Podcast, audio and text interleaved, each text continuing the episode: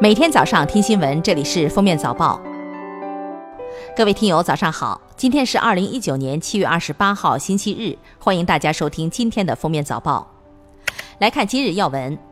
中国人权研究会二十六号发表《美国根深蒂固的种族歧视问题凸显美式人权的虚伪》一文，揭露美国长期存在的种族歧视问题及其反映的美式人权的严重虚伪性，并指出美国种族问题难解。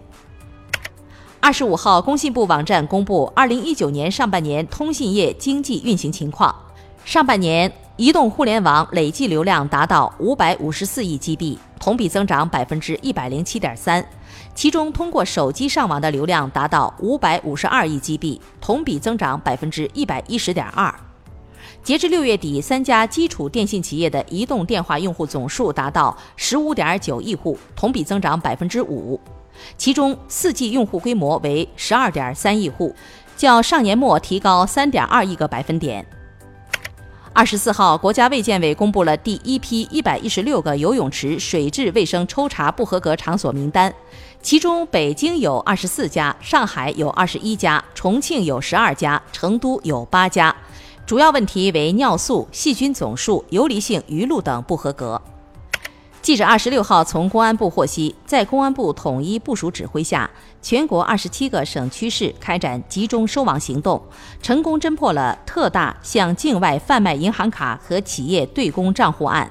抓获涉案犯罪嫌疑人六百三十一名，缴获银行卡一万一千二百二十张，企业对公账户一千八百八十六个，查获一大批手机卡、U 盾、公章等涉案物品。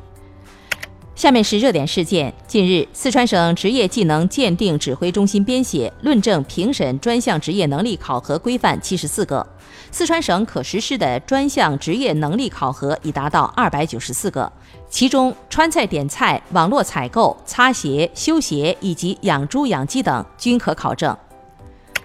二十六号，浙大女生被害案一审宣判，被告人熊志成被判死刑。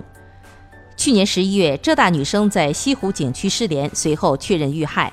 被告人称想自杀，并找个陪葬。案发前，被告人熊志成参与网络赌博，从而欠下大额债务，因无力偿还，感到生活无望，进而产生了厌世情绪。专家研究表明，从卫生经济学的角度来说，儿童早期的投入是生命全周期中人类资本投入产出比最高的，早期的投资回报率达到一比七以上。国家卫健委规划司司长毛群安说：“现在一些情况是，有一些家长把手机和 iPad 给孩子长期玩，一是对孩子的视力发育会有影响，二是对儿童心理有影响。因为早期应更多的关注亲子关系的发展。”距离东京约六十公里的茨城县是农业大县。但伴随老龄化加剧，大量农田遭到废弃。国家电投上海电力日本公司在当地建设太阳能电站，同时帮助农民在太阳能板架下种植从中国延边引进的高丽参，长势喜人，收入一下子翻了好几倍。这一好评如潮的能源新风光也在日本各地推广。目前，国家电投在日本商运三个光伏电站。湖南衡阳市公安局通报看守所夫妇打人事件，打人者已被取消提拔资格，并被停职三十天，给予其警务警告处分。挨打者被指亲吻女童，被拘留十五天，并处罚款一千元。近日，山东青岛第一海水浴场附近，五名孩子先后被海水围困，鲁迅公园码头救护队巡逻员王延祥一小时多次下水将他们救回。救援过程中，王延祥体力达到极限，身上多处被礁石划伤，但是仍然坚持救人。他说：“我也有女儿，孩子能被救回，很高兴。”下面来听国际新闻。美国农业部二十五号公布向美国农民提供约一百六十亿美元援助计划的政策细节，以补偿他们在贸易争端中遭受的损失。但美农业协会代表和国会议员纷纷表示，援助计划不能替代出口市场。他们敦促美国政府尽早结束贸易争端，恢复农产品正常贸易。